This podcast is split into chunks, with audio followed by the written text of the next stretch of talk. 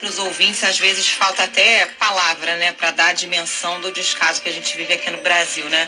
E enquanto isso, enquanto a gente perde pessoas tão importantes e a população espera pela vacina, é, tivemos um dia tenso na CPI da Covid. O presidente da comissão, senador Omar Aziz, encerrou a sessão hoje, sessão que ouvia o líder do governo na Câmara dos Deputados, Ricardo Barros. Integrantes da comissão avaliaram que o deputado mentiu. Ricardo Barros compareceu na condição de convidado e, num novo depoimento, ainda sem data marcada, deve ir como convocado. A CPI também vai consultar o Supremo Tribunal Federal sobre o que pode ser feito no caso de um depoente parlamentar que minta à comissão.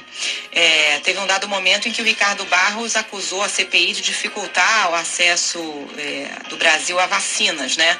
E esse foi um dos pontos apontados pelos parlamentares como uma mentira do deputado, porque logo depois a empresa chinesa CanSino, por exemplo, disse que tem interesse, que mantém interesse em vender vacinas ao Brasil, ao, contar, ao contrário do que sustentou o Ricardo Barros.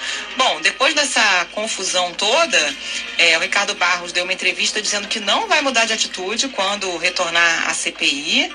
É, disse também que, tenta, que, a, que a CPI está tentando construir uma narrativa de que há corrupção no governo e, por não conseguir, teria encerrado então a sessão dessa maneira. Bocardi, daqui a pouquinho a Vitória Bel conta para a gente tudo o que aconteceu na CPI com todos os detalhes.